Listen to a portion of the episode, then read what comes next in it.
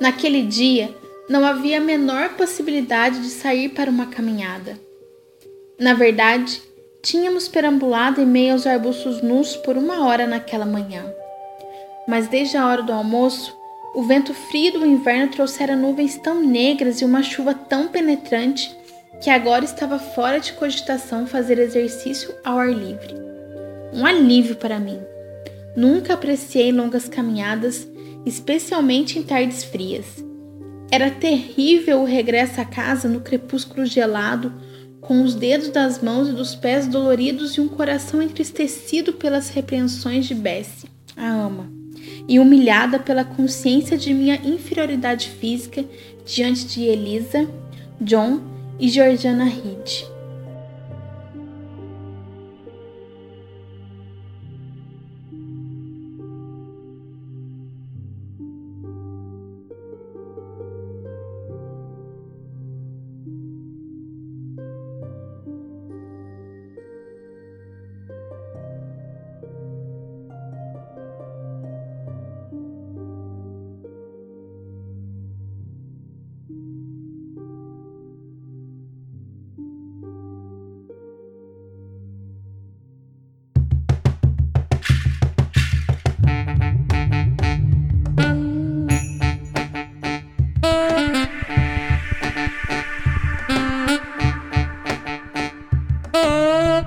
Companheiras e companheiros se acomodem, fiquem à vontade, pois está entrando no ar o podcast literário que escancara o moralismo e a hipocrisia, da era vitoriana até a era bolsonarista.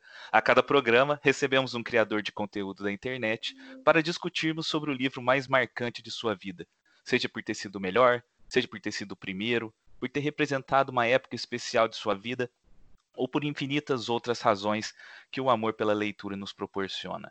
Quem não leu a obra debatida pode ouvir tranquilamente, pois a gente reserva um trecho do programa especificamente para os spoilers. E a gente vai avisar para que você possa se precaver. Eu sou o Carvalho de Mendonça e esse é um programa muito especial porque ele é o último programa da nossa primeira temporada. É um momento muito caro para nós e um momento de gratidão. Então, gostaria aqui de fazer uma pequena retrospectiva e um singelo agradecimento a todas as criadoras de conteúdo que fizeram o livro da minha vida sair do papel e chegar aos ouvidos de vocês.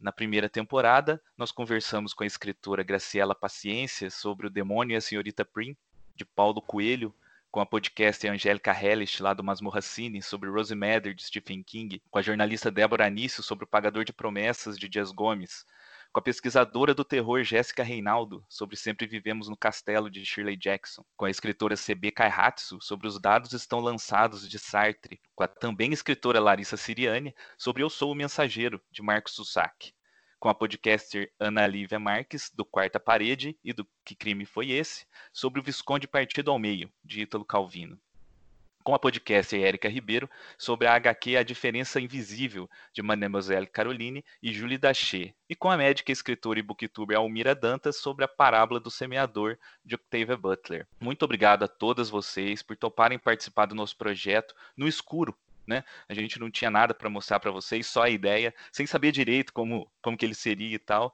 E por dar essa força para nós, que estamos é, só começando, né? Nesse mundo, eh, agora na, na Podosfera. Gratidão a todas vocês por isso. E gratidão também, é claro, a convidada que irá fechar a nossa temporada com chave de ouro. Ela, que atravessou quilômetros no lamaçal para chegar até aqui, a booktuber Monique Lopes, lá do canal Folheando. Seja bem-vinda, Monique, como vai? Olá, muito obrigada pelo convite. Eu fiquei super honrada e super feliz por dividir esse espaço com esse monte de mulher maravilhosa aí que você acabou de citar. E agradeço, agradeço desde já, porque falar desse livro para mim é uma honra. Ah, que legal. E sempre aqui comigo, ele que acaba de chegar de uma misteriosa viagem à Jamaica, Fernando Sampaio. Opa, e aí, Cavalho? Oi, Monique, tudo bem? Sem mais delongas, vamos fugir das aulas de Hindustani do St. John para falarmos de literatura. Este é o nosso episódio número 10, no qual discutiremos Jane Eyre, o livro da vida de Monique Lopes. Vem com a gente. Este é o livro da minha vida o podcast literário do blog V Dramática.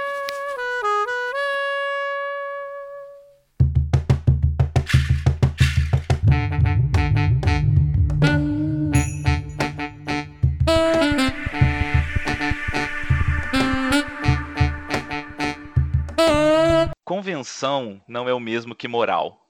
Hipocrisia não é o mesmo que religião. Atacar os primeiros não é desfazer dos últimos. Tirar a máscara do rosto do fariseu não é o mesmo que erguer mão ímpia à coroa dos espinhos. Essas coisas e fatos são diametralmente opostos. São tão distintos quanto o vício e a virtude. Os homens se confundem com demasiada frequência. A aparência não deveria ser confundida com a verdade. As estreitas doutrinas humanas, que só tendem a exultar e enaltecer uns poucos, não deveriam ser substituídas pelo credo universalmente redentor no Cristo. Existe, repito, uma diferença, e é uma boa ação, não má, traçar de maneira ampla e nítida a linha que os separa. O mundo talvez não goste de ver essas ideias apartadas, pois se acostumou a misturá-las, achando conveniente fazer a aparência externa passar por valor genuíno deixar paredes caiadas afiançarem o templo limpo. Talvez o mundo deteste aquele que ousa escrutinar e expor, remover a duradoura e revelar o metal barato que está por baixo. Penetrar no jazigo e revelar restos mortais. Mas deve-lhe um favor, por mais o que deteste. Esse é um trecho retirado do prefácio que a Charlotte Brontë escreveu para a terceira edição de Jane Eyre. Claramente, a Charlotte Brontë era uma mulher com pensamento muito à frente do seu tempo, com posicionamento em relação à sociedade da época muito confrontador, é, diferente daquele imposto às mulheres naquele tempo. Né? E a Jane Eyre também tem muito disso. A Jane Eyre tem muito de Charlotte Brontë. É, Monique, para você, qual que é o tamanho da mensagem de empoderamento feminino de Jane Eyre? Primeiro, você leu aí uh, uma das partes que eu mais gosto desse prefácio, né? Eu tô olhando ele aqui no meu livro, tô até sublinhado da época que eu li. Já fui direto nele, eu falei, olha o que, que ele tá lendo. Ele é muito forte, e... né? Muito, muito. E para uma mulher, né, nessa época ali, meado do século XIX, acho que esse prefácio é de 1847, se eu não me engano, é de 1847. Então, assim, foi uma coisa assim muito revolucionária, né? A Charlotte, ela, apesar de ter um espírito um, pouco mais reservado que as duas irmãs, ela foi muito mais ousada no que diz respeito a publicar a, a literatura delas e e, e de dar a cara e dizer que elas é que tinham escrito aquele livro. Ela teve a coragem de ir lá na, no editor e, e, dizer: bom, nós somos os é, supostos homens né, que escreveram os, os livros quando eles, elas foram publicadas né, na época. Então, eu acho que, apesar de a gente não poder dizer que se trata de uma literatura feminista, a gente pode dizer que seria aqui um, um proto-feminismo, né? Mas a gente já tem aqui uma, uma, um indício né, do que viria a ser essa, essa literatura tão forte né, de mulheres que se empoderam, que buscam o seu lugar como qualquer outra pessoa que quer fazer o que gosta, que, que quer ser publicada e ter o seu reconhecimento como um ser humano, não só como mulher ou como homem, mas como um ser humano. É, a Jane Eyre é um, é, é um romance de formação, né, que ele narra um longo período da vida dessa protagonista, da Jane, desde a infância dela até a fase adulta, e é engraçado que ela passa por tanta coisa e depois no final do livro você vê que ela não tinha nem 20 anos ainda. é, é, muito engraçado. É, ela era ela era muito jovenzinha e vivendo tudo aquilo, porque ela, desde a terra infância, ela já, já passava por muita coisa, né? Ela já perde mãe, perde pai, sofre com madrasta e vai para orfanato. E tudo isso também meio que autobiográfico, né? Sim, tem muita coisa autobiográfica aí, né?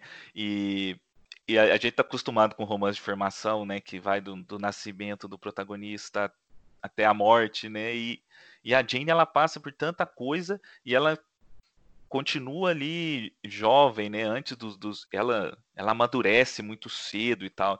E como você mesmo falou, Monique, o livro foi publicado lá na, em 18, na década de 1840 e tal, sob o pseudônimo de Currer Bell. E a Jane Eyre é um marco na literatura mundial, né? É um, é um verdadeiro clássico. Como é, você, como leitora, como uma pessoa que admira a obra e uma conhecedora de literatura, né? Você trabalha com booktube e tudo. Para você, qual é a principal razão da Jane ter essa grandeza que ela tem depois de 200 anos? Não tem como a gente não ler esse livro e não sentir, mesmo que você entenda que ele se passa em uma era diferente, né? E isso, essa que é a, a grandiosidade dos clássicos. É, ele mexe com você de um jeito que ultrapassa a questão do tempo. Ele é atual, ao mesmo tempo que é atual, você sabe que está falando de uma era passada, então você também tem essa, esse entendimento de é, diferenças de épocas, então realmente tem coisas que você pensa assim, não, poxa, não faz muito sentido isso, mas para uma época faria tal. Mas ao mesmo tempo você abraça aquela personagem como se ela fosse uma, uma colega sua que está te contando uma história pelo qual ela passou e, e a identificação é, é inevitável. Eu acho que é isso, sabe? É, é bastante verossímil, né? A, a, construção dela. Você, assim como eu, depois a gente vai, vai falar sobre isso, você também teve um pouco de dificuldade com o começo do livro, né? Foi. Com, com o ritmo, com o excesso é, de, de descrição e tal, a gente teve um pouco de dificuldade com isso. Mas é, eu sei que você, o livro encerrado, você gostou muito. Muito. É, o, o que que depois que encerrou que você falou assim, entendi. Eu entendi porque todo mundo considera o Eyre um livraço. uh, então, eu acho que o ponto que eu mais gosto da, do, do livro é, é acho que embarca mais uma parte de spoiler, que eu acho que vai caber mais no próximo bloco, que é quando ela, é, mesmo, é, eu acho que o que, eu posso falar sem dar spoiler, que é quando ela abandona algo que seria meio que o centro da felicidade dela, para ela também se entender como indivíduo, que eu acho, que é quando ela eu, eu, acho, eu, eu acho que é, eu estava até conversando com o Cavalho, é, não é nessa parte que o livro começa a me pegar mais, é mais é um pouco antes, mas esse uhum. rompimento dela aí todo já, já tem para mim uma graduação muito grande assim na no, no vínculo de, da personagem comigo na leitura. É, aquela viagem que ela retorna para o local onde ela cresceu para mim foi um ponto que eu achei muito interessante foi ela retornar a, a algo que tinha tudo para ter bastante mágoa, bastante. Ela poderia se tornar é, alguém mais rancorosa, né? E a gente vê que ela não vai por esse caminho. Ela toma um partido totalmente diferente. Eu acho que isso já mostra bastante da maturidade dela, tanto do que ela vem a, a tanto que ela percorreu a, a, até aquele momento ali.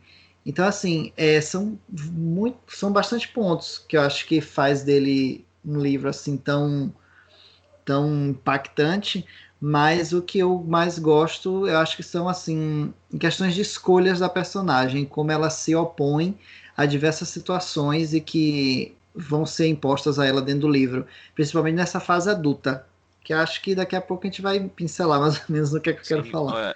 O Fernando, foi interessante isso que você falou de quando ela volta para visitar a tia e tal. É, isso mostra também a, a grandeza dela como ser humano, né?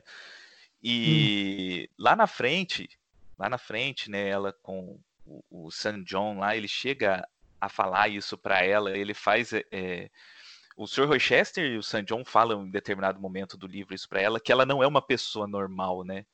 que ela é muito superior às outras pessoas, que em, em, qual, em todas as situações, desde o início até o fim do livro, e tudo que acontece, seja coisa boa, seja coisa ruim, ela tá, ela tá sempre superior àquilo, ela tem sempre a melhor resposta, ela, ela tá sempre, até quando ela é magoada, quando ela é atacada, quando ela, quando enganam ela, quando mentem para ela, a gente lendo o livro, a gente tá puto e a gente tá louco de raiva e ela vem com uma frase de efeito, né, com o queixo erguido e, e a gente fica, vem, que, que, caramba, ela é, ela é muito super, acima, né, do, da, das situações. De todas as situações, né, mas aproveitando, Fernando, é, vamos, vamos falar sobre o ritmo da obra, então.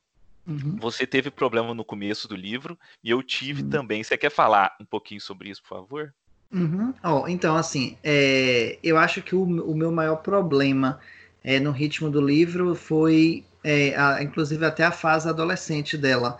na, naquele momento que ela que é como, como a gente estava falando da questão da idade dela, que passa tanta coisa que a gente daria a ela 30 anos fácil, mas não é a questão do livro. É, eu acho que a parte que eu, que eu tive mais problema com o livro a parte que ela ela já está adulta, é porque eu não sei se eu posso dar muito spoiler, mas eu vou indo assim, acho que não está estragando nada a trama.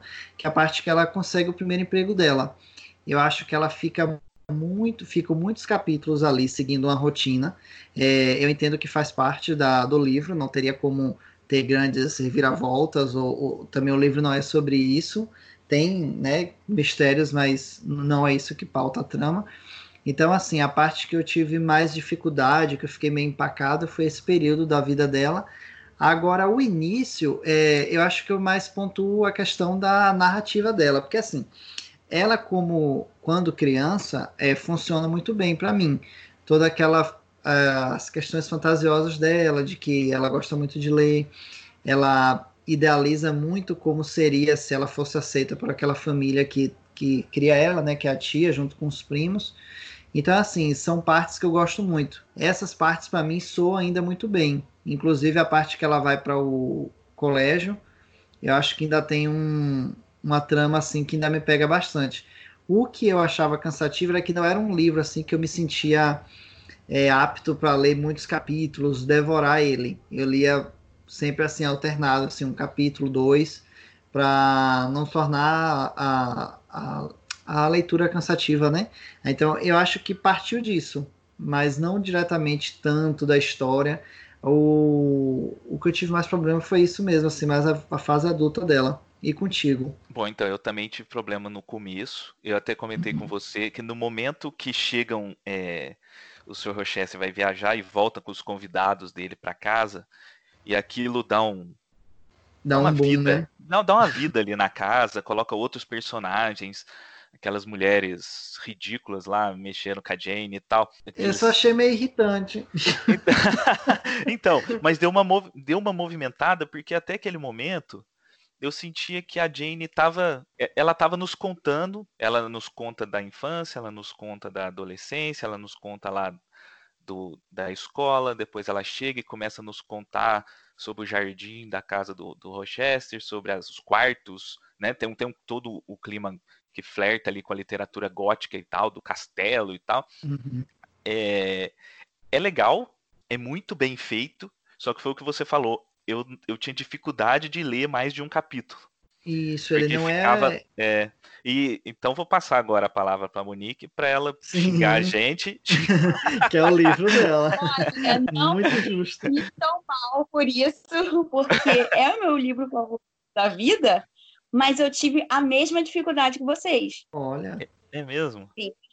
Sim, eu comecei lendo Jane Eyre por indicação de uma amiga que falava hum. muito bem do livro, e aí eu pensei, poxa, vou ler. E comecei achando assim, hum, eu acho que não, não vai ser tudo isso que eu estou esperando. Eu também. E aí, a partir, é, exatamente. É por isso que eu sempre falo, gente, é, vai, vai indo, entendeu? Uma hora vai pegar e vocês não vão conseguir largar. O que que aconteceu? Quando, é justamente essa parte que vocês falam assim, quando aconteceu a festa, que acontece uma situação bem inusitada nessa festa, foi Sim. aí que o livro me pegou. Vocês sabem qual situação que eu estou falando. Sei. É, eu, acho, eu acho engraçado tu citar, porque assim, é, a, gente, a gente que acompanha né, esse mundo da literatura, é, eu mesmo, o contato que eu tive com a Jane foi por conhecer que ela era irmã da autora do Morro dos Ventos Vivantes, que é outra obra que eu acho muito boa, eu gostei muito. Tem um tempinho que eu li, mas foi uma obra que eu amei. Ah, então assim, quando o Cavalo me falou que foi o livro que tu escolheu, eu fiquei super falei, opa, agora é a hora. Eu fiquei muito feliz, que eu pensei assim, chegou o momento. Aí, então, assim, eu comecei a ler, aí inicialmente teve aquela...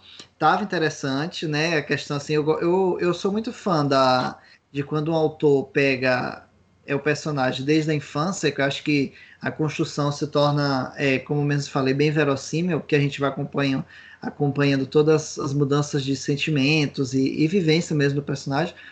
Então, assim, tudo isso foi muito bom nessa questão de construção, porém, em um tempo assim, você fica assim, é, tá assim, né? Tá lento, tá aquilo, mas é, o conjunto da obra, quando você chega no final, como mesmo tu falou, quando a história te pega e te dá aquele gancho, aí você já entende, você começa a entender o contexto da obra no, no período que ele foi escrito, até hoje, no que ele ainda está reverberando, né? Então, assim, é, o, o conjunto total é realmente, eu acho, imperdível. E a Charlotte é esperta, né? Porque ela já pega ali no início do livro e faz você se apegar a Jane, porque ela sofre. E muito. muito. e você já fica assim, meu Deus, tadinha, o que, que eu posso fazer por ela? Deixa eu acompanhar essa criança aqui. É, o Monique, quando que foi a primeira vez que você leu o Jane Eyre? Foi 2000, foi 2017. 2017. Ah, você já releu ou não? Ainda não. Ai, gente, mas eu tenho muita vontade de reler esse filme. assim, eu costumo, eu costumo assistir um filme, é, a adaptação que tem até disponível na Netflix. Eu já assisti umas cinco vezes. Ele é bem fiel. Mas o livro eu ainda não reli. E... Mas eu já tô assim, já colocando ele aqui na, na, sabe, olhando para mim de vez em quando. Sei. tipo, é, é, que ele é muito grande, né? Dá um. é, isso, ele demanda um tempo, né? Não é aquele livro assim que você lê ah, em dois dias, né? Você precisa se concentrar, entrar na história, até porque ele é um calhamacinho, né? Uhum. Eu demorei um tempo. A gente, né, Cavalho? A gente começou. A gente está aqui agora é porque o, o, programa a gente grava com uma certa antecedência. Aí, então a gente está aqui agora, a gente gastou quase uns três meses nessa leitura. A gente foi lendo assim espaçadamente e intercalando da temporada inteira leitura, foi o que mais foi o que a foi, gente mais demorou, foi o que né? mais demorou. Eu li outro livro dela recentemente, que foi o primeiro livro que ela publicou. Na verdade, o primeiro livro que ela escreveu, e ele foi publicado pós-morte que hum, é o, o professor, publicado pela, pelo marido, né? O marido dela que encontrou o, o livro, né? E aí publicou.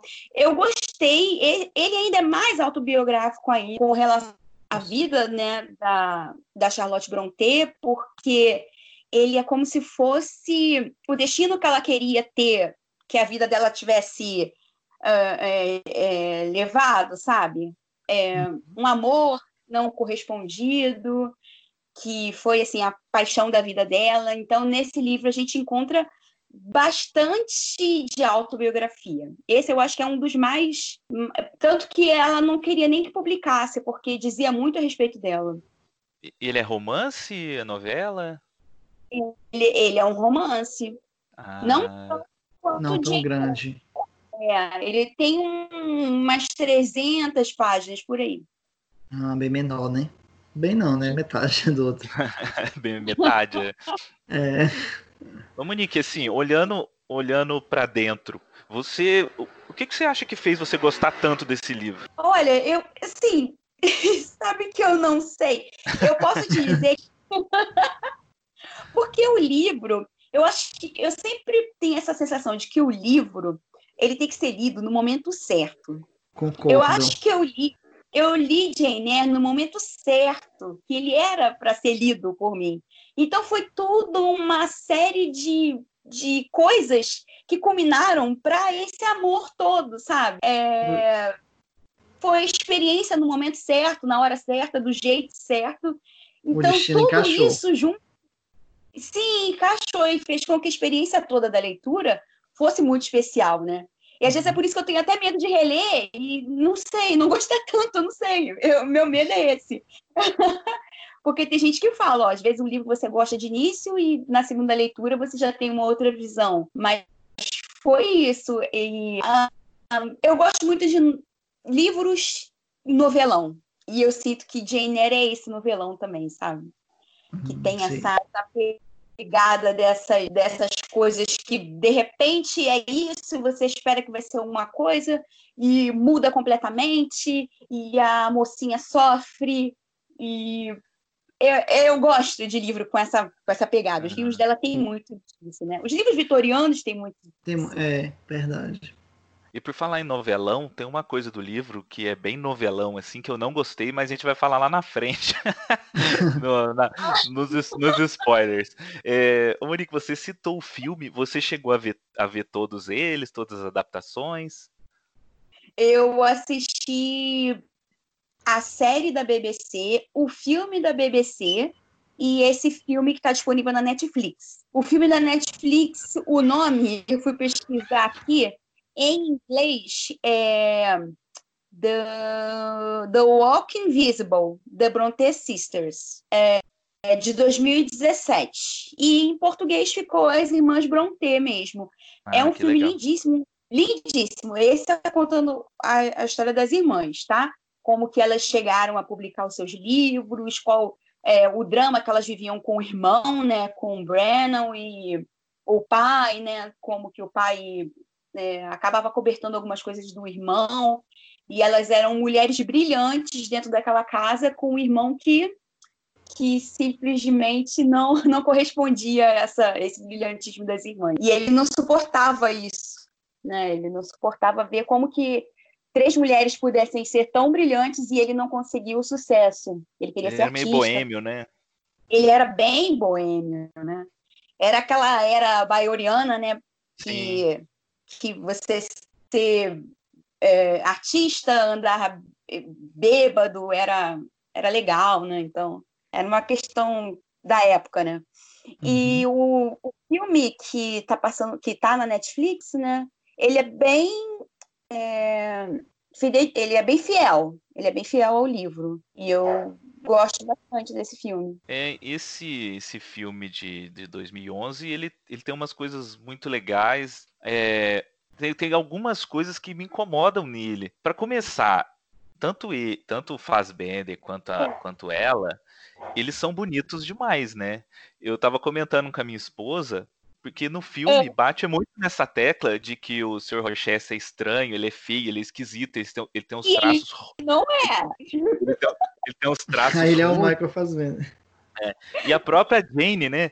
A própria Jane, é, ela fala que ela é feia, a senhorita Ingram lá comenta que ela é feia, o Sr. Rochester uhum. fala que ela é feia. Quando ela tá desmaiada lá na casa do, do San John, lá ela escuta ele falando que ela é feia. E, e isso não é descartável, né? Eu acho que isso é importante para a formação da Jane, porque Sim durante vários momentos no livro ela cita isso, e por ela citar isso não é à toa. E assim, é faz Bender, né? É, como assim? É, Mas como? Sim, porque a Charlotte era considerada a mais feia das irmãs também. Só ah, que então, assim, ó... eu vou, de vou, defender um pouco. vou defender um pouco o filme.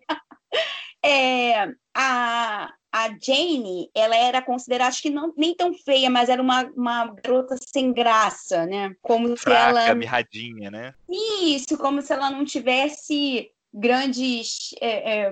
Se ela não chamasse atenção, né? A beleza dela não chamasse atenção. Mas a ideia de beleza nessa era aí da Inglaterra do início do século XIX era uma coisa assim muito de simetria, né? Às vezes não é nem o que a gente considera beleza hoje, mas seria tipo ah, uma mulher muito alta não é bonita, mas também muito baixa não é bonita. Sim, sim exatamente. É, é, uma mulher com traços não tão simétricos, era a questão da simetria do rosto, era algumas coisas que talvez para a gente hoje não seria nem considerado bonito, né? É, sim, inclusive ela comenta que a, a, a senhorita Ingram era maravilhosa, que ela era linda, que ela combinava com o Sr. Rochester porque eles tinham mais ou menos a mesma altura, né? Isso, ela, isso. Ela chega, ela chega a comentar que quando ela olha os dois lado a lado, ela percebe o quanto os dois é, formam um casal bonito que ela jamais formaria, né? Uhum. E, e Mas realmente... vocês não acham que é, é, é todos esses pensamentos dela vêm de uma autoestima baixíssima, não, por ter. por não ter tido é, uma formação, vamos supor assim, é, mais calorosa, porque assim, ela foi criada pela tia, pelos primos que batiam nela, depois ela foi para um colégio, então assim, acho que ela ficou muito internalizada. E não estou dizendo que ela é feia ou bonita, mas acho que isso tudo pode também ter diminuído a, a autoestima dela drasticamente. É, ou vocês pensaram dessa forma? Olha, eu sempre achei ela é, muito realista.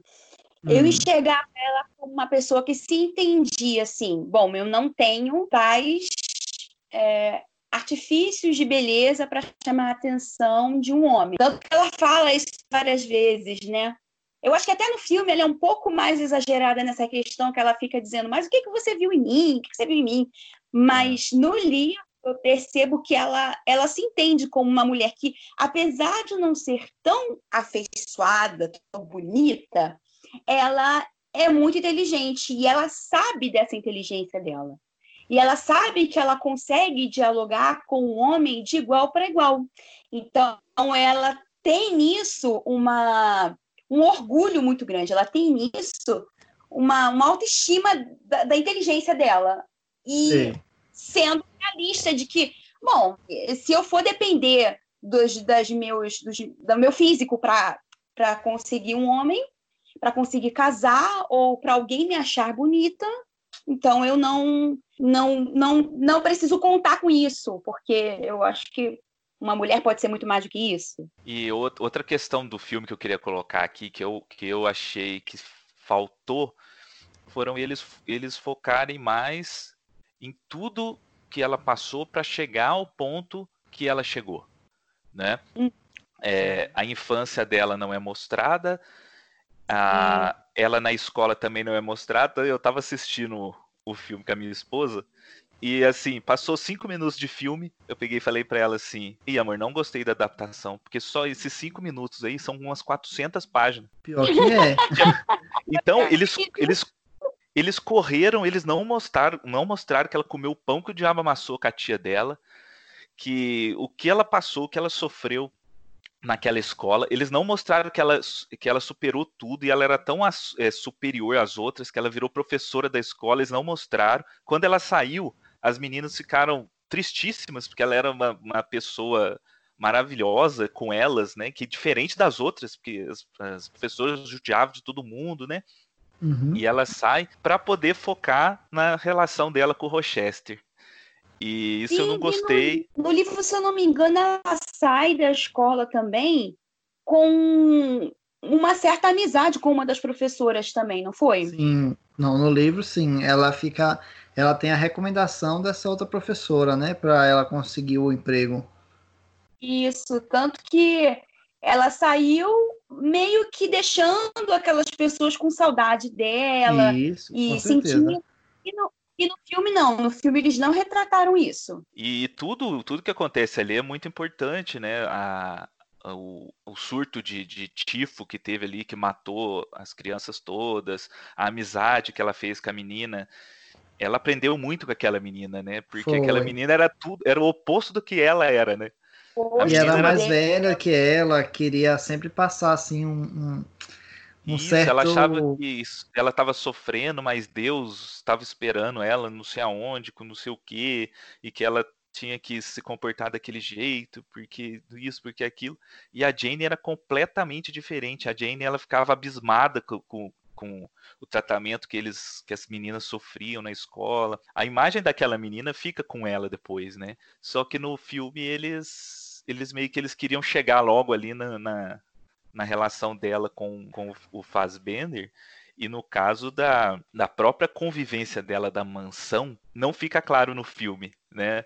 Que ele some meses e ela fica naquela é. angústia, fala que a casa não, não significa nada sem ele, que a casa não tem luz sem ele, que é uma é. chatice. No filme, não, não, não, eles não conseguem passar isso pra gente, né? Que ele desaparece, some.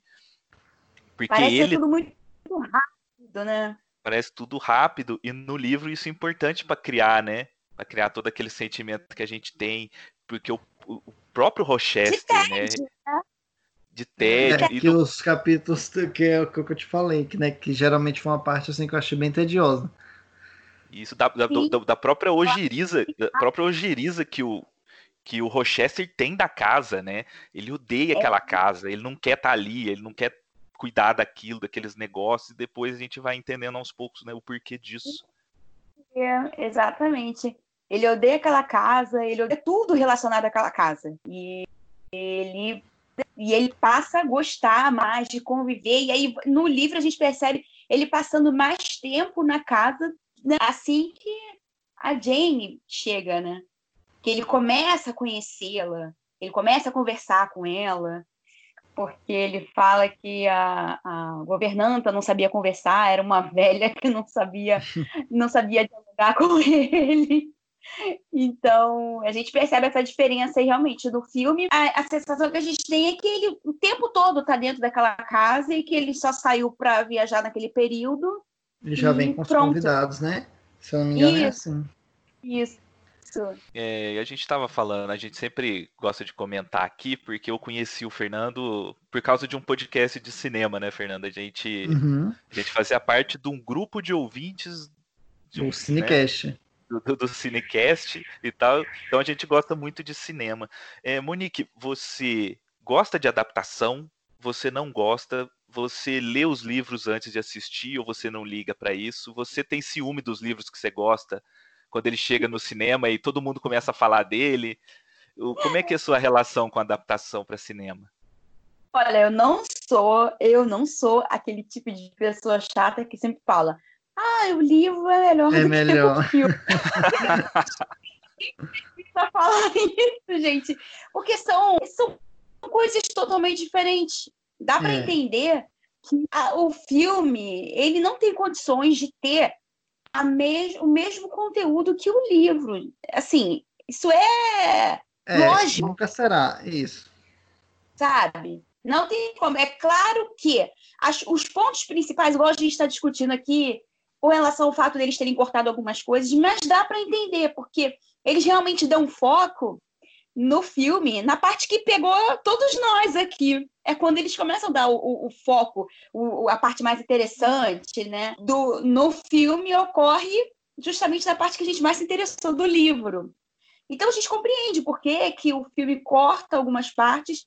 Não comparo um com o outro, eu sei que são obras diferentes, baseado, dá para você entender que é baseado no, no livro, mas não dá é para você mudar completamente né, a estrutura da história ou mudar um final, tirar às vezes tirar um personagem que é fundamental para a obra ou então colocar o, isso que me deixa revoltada em alguns filmes, né? Você colocar um personagem que nem aparecia no livro e aí esse personagem cai lá no de onde surgiu essa pessoa? É tipo quando tem um personagem que faz toda uma modificação na história no livro, aí eles pegam um coadjuvante qualquer, aí inserem uma linha de diálogo que dá a resposta que o outro personagem vem construindo no livro. Eu, Harry Potter fez muito isso. É, exatamente.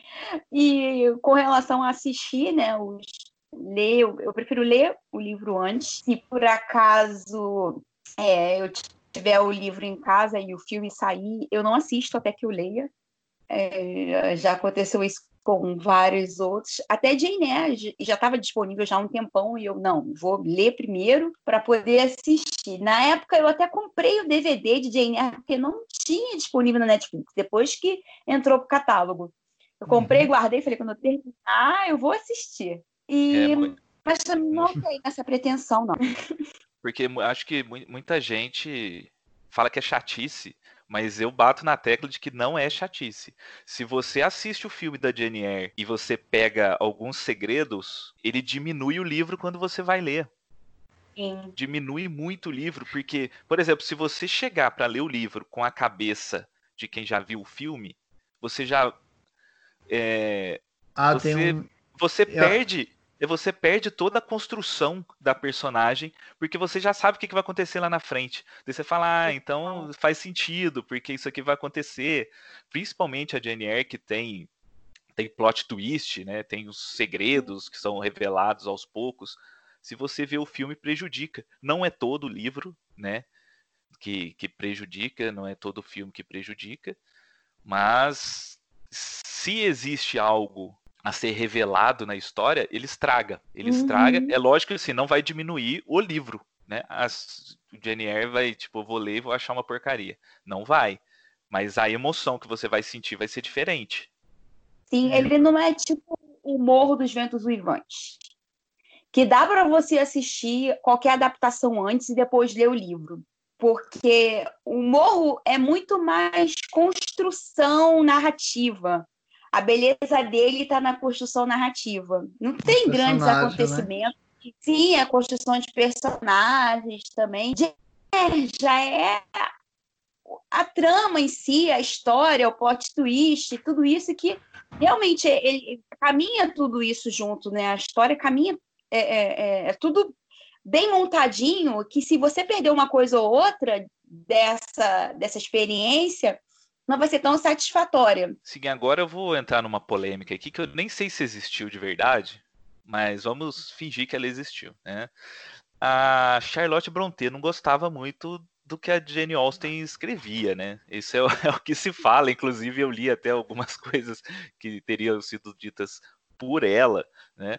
E o que eu li é que ela, ela não gostava muito da forma racional com que os personagens da, da Jane Austen é, se comportavam Eram... no, nos hum. romances, né? Sem aquele desespero passional que ela achava que em determinado momento da vida da gente a gente é obrigado a ter esse tipo de sentimento, né? Que ninguém consegue ser racional o tempo todo. E é engraçado que é, isso durante o livro é até uma crítica que a própria Jane faz ao San John, né? Em determinado uhum. momento, né? que ela fala que ele é fogo, ela é gelo, que ele, é, ele, ele, ele é capaz de amar, mas ele é incapaz de viver uma história de amor, né? De viver uma paixão, de uhum. se apaixonar e tal. Eu queria saber de vocês se vocês já leram Jane Austen, se vocês gostam, se vocês concordam com a Charlotte Brontë.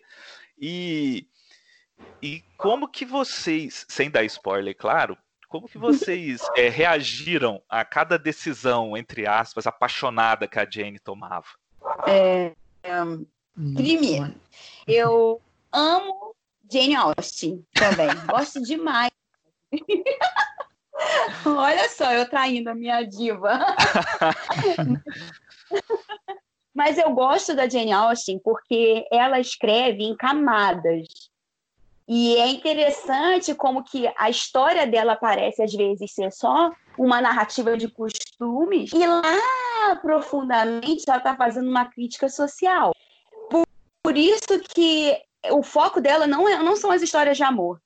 Uma vez uma colega falou assim: Ah, poxa, eu fiquei tão decepcionada com Orgulho e Preconceito porque não, não acontece nenhum beijinho. A Jane, a, a Jane Austen, ela tem uma. O, você tem que ler o livro já pensando nessa segunda camada, que aí você entende bem, porque se a gente lê superficialmente, ele é só um livro de costumes mesmo, com algumas coisinhas engraçadinhas e pronto. Então, quando você começa a, a, se questionar sobre a crítica social em várias partes que ela faz, a gente percebe o poder do, da, da história dela e que ela não tinha nenhuma intenção de falar sobre amor, romance, nada disso. A intenção dela era única e exclusivamente fazer uma crítica social a, aos costumes de um, de um tipo de, de classe social né, que ela conhecia, que era lugar de fala dela, sabe? Então, por isso que eu tenho essa. Eu, ao mesmo tempo, eu, eu concordo e discordo, já que dá para se notar que não era a intenção dela escrever histórias de amor. Os personagens são mesmo muito muito robustos, muito racionais, né? São bem verdadeiros mesmo, mas é porque o foco dela não era esse. É, Monique, você já falou né, que você gosta da Charlotte, que você gosta da Jane Austen. Você, antes da gente partir para os spoilers, eu quero que você conte aqui para os nossos ouvintes, além das duas, o que mais que você gosta de ler? Que tipo de. Porque você, como booktube, você deve ler tudo, né? Você precisa ler tudo para fazer para fazer os vídeos, para poder comentar e tal. Conta pra gente o que mais, o que desse, desse, tanto de livro que você lê, o que, que mais mexe com você? O que, que você gosta? Qual o gênero ou o autor que você que você gosta além de, de, de Charlotte Brontë e Jane Austen? Olha, eu sou eu sou bem eclética para leitura, né? É claro que eu sempre tenho uh, uma preferência, um pezinho nos vitorianos. Eu gosto bastante da literatura dessa época. Mas tem um outro livro que eu gosto muito, que é Emma Bovary que é o Madame Bovary. É, é, é um, é um, assim, é uma história completamente diferente do que a gente está falando aqui agora, né? É. Mas é um livrão, né? E eu gosto muito, apesar de eu não ter um costume de ler muito contemporâneo, eu gosto de alguns contemporâneos. É, curto muito literatura latino-americana. Gabriel Garcia Marques, para mim, é. Eu tenho um projeto de leitura de todos os livros dele, assim, para a vida. Eu já consegui ler uns seis, sete livros. É, esse é... é... Esse é muito legal mesmo. Sim, eu adoro, adoro. Gosto muito de Murakami também, assim. Fico Murakami. muito triste porque eu sinto que ele, ele nunca vai ganhar o, o Nobel. ele vai ganhar o Nobel, nunca. Ele é muito popular para ganhar o Nobel. ele é muito pop. Por falar nisso, Mas eu gosto preciso, muito preciso terminar a trilogia do Murakami. Todo eu li o primeiro, li eu o primeiro li. só. Também Cara, é uma doideira. Li, eu li, eu li Não, é bem doido, né? Você já leu minha é muito doido. Não, não. É muito doido. Eu só te digo assim, um dia que você lê, você nunca mais vai enxergar uma roda gigante como, como você enxerga hoje. Cada vez que você vê uma roda gigante, você vai falar: Caraca, Murakami, o que, que você fez? Ô, Monique, é, só, só tira uma dúvida para mim. A, a, a menina que faz a, esse Jane, a Jane no, no filme de 2011 não é a mesma que faz Madame Bovary? É a mesma! É a mesma, né? que você falou, é eu lembrei. Também, né? Alice, isso, é ela mesma. Ela é, tá bem é de literatura. alguma coisa, né? Não, e quando assim, eu vi que era, ela, era, ela fazia as duas, eu falei, ah, meu Deus, perfeito. Consigo unir as minhas, de algum jeito, os meus dois livros favoritos estão conectados. Pelo cinema pelo cinema e muitos anos depois, né? Bom, gente, é isso. Então agora a gente vai para nossa zona de spoilers, que nós vamos comentar ó, coisas do, do livro aqui que você não pode saber, porque senão vai estragar certa parte do, da leitura para você. É lógico que eu não mando em ninguém, se você quiser continuar, você vai continuar e azar é o seu.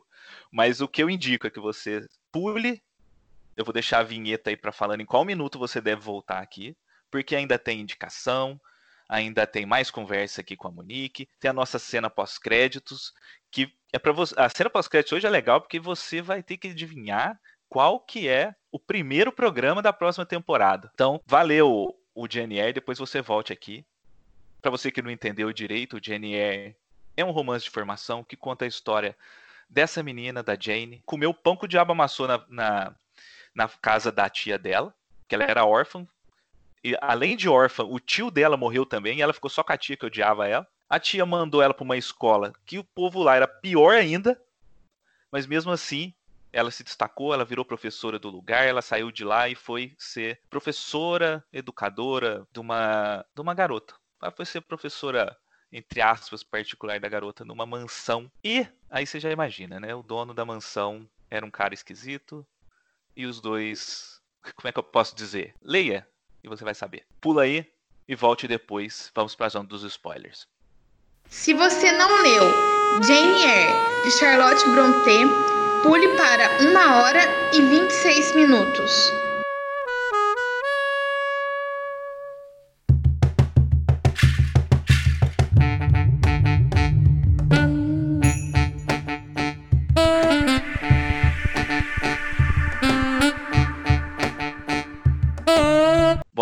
Aqui agora tá tudo liberado, nós vamos poder falar o que a gente quiser. Então o Fernando vai poder explicar, vai, vai, poder, vai poder explicar lá o que.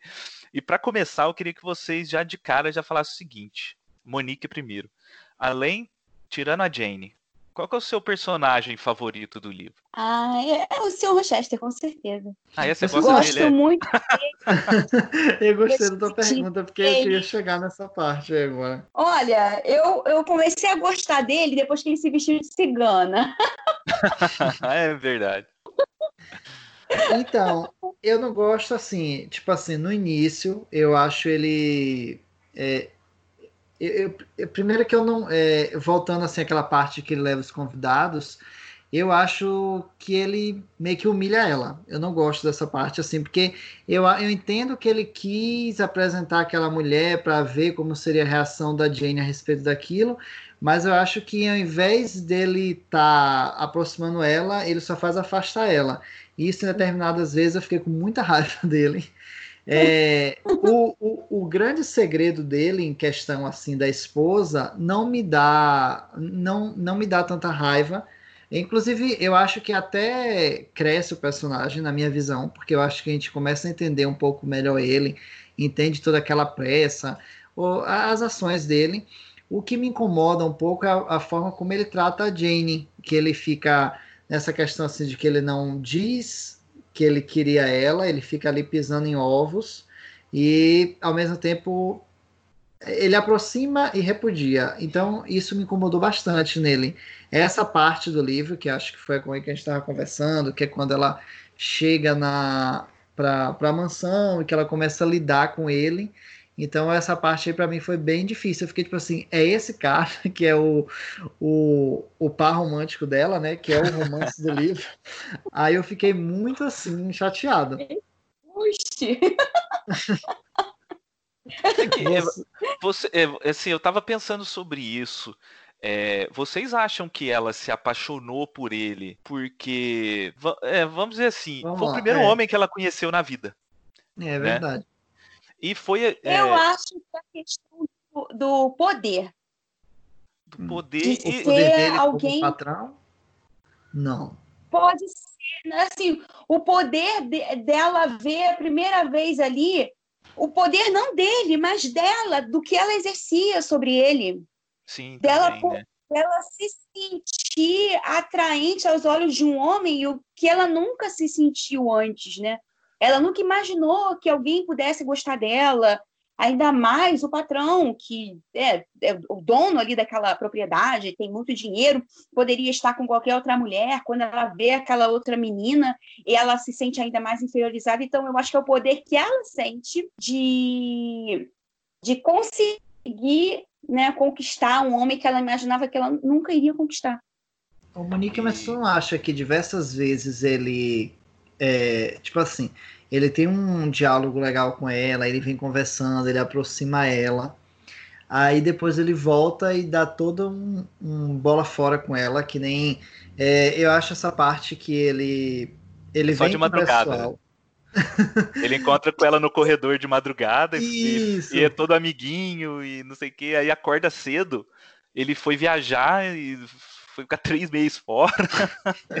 e são... Sim, não, eu, eu achava também que muitas vezes ele era bem ríspido com ela, né? Até, um, até tentando humilhar ela de alguma forma. Isso. E outra parte, essa parte que, que me incomoda bastante é a parte que ele vem com os convidados, aí ele vai deixar claro que ele quer a Adele, é, é a Adele, né, gente? A menina isso. que é a, isso. É. A Adele e e ela, tipo assim, como uma estátua, um, um, não sei, isso me incomodou bastante, assim, porque eu achei que ele tratou ela como um objeto de decoração da casa, ao mesmo tempo que ele queria apresentar a, a essas pessoas a Jenny, que eu acho que a intenção também é essa, para ela visualizar quem é que estava ali.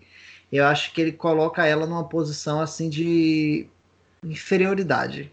Isso me incomodou Sim. bastante.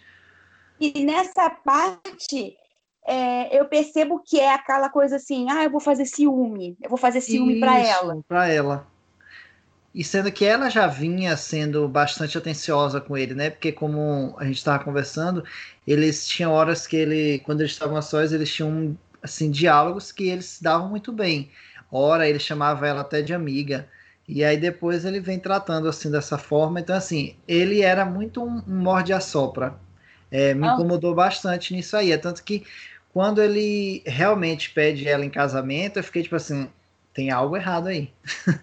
que eu fiquei pensando assim, se tinha algo, não, não o grande segredo dele, não era sobre isso, mas eu fiquei pensando assim, se realmente ela poderia ter alguma herança, alguma coisa assim, porque eu não, não conseguia acreditar no que ele sentia naquele momento. Vocês estão entendendo? Da... Sim, essa parte, quando eles conversam sobre o casamento, eu falei para minha esposa assim: chegou o final feliz.